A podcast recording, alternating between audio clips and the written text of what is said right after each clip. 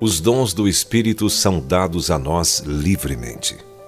Ora, nós não temos recebido o Espírito do mundo, e sim o Espírito que vem de Deus, para que conheçamos o que por Deus nos foi dado gratuitamente diz 1 Coríntios capítulo 2, verso 12. Existem imitações baratas no mercado. Novidades religiosas, vibrações, possessões de espíritos, terapia dos raios solares, imobilização e luzes que curam, mas que não têm uma procedência clara.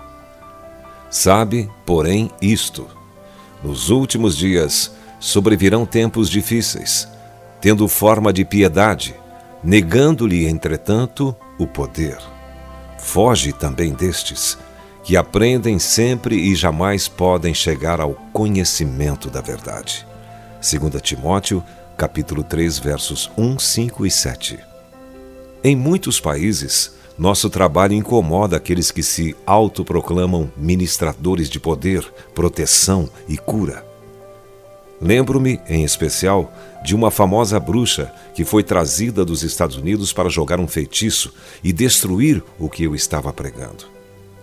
Ela ficou no fundo, atrás da multidão, e começou o seu teatro. Enquanto ela tentava lançar seu ataque espiritual contra mim, eu me revestia de toda a armadura de Deus. Portanto, tomai toda a armadura de Deus, para que possais resistir no dia mau e, depois de ter desvencido tudo, permanecer inabaláveis. Efésios capítulo 6, verso 13. As tentativas dela foram inúteis contra essa armadura. O Espírito Santo espera na cruz e quem se ajoelha nesse altar e somente ali recebe suas bênçãos ilimitadas.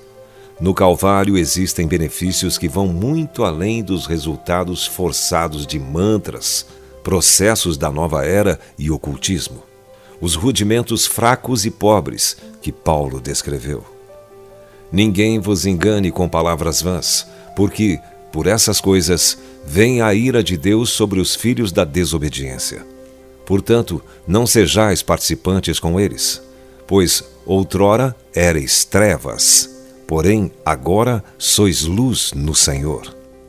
Andai como filhos da luz, porque o fruto da luz consiste em toda bondade e justiça e verdade, provando sempre o que é agradável ao Senhor. E não sejais cúmplices nas obras infrutíferas das trevas, antes, porém, reprovai-as. Efésios capítulo 5, versos 6 e 11. Andai como filhos de Deus em sua luz.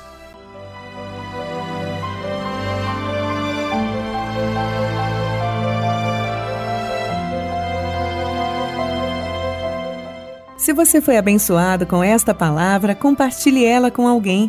Esta devocional foi extraída do livro Devocionais de Fogo do evangelista Reinhard Bonnke, fundador da Cefam, Cristo para Todas as Nações.